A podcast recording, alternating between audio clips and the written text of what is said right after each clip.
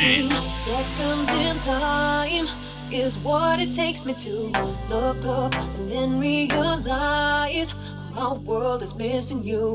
Won't you just give me one sign?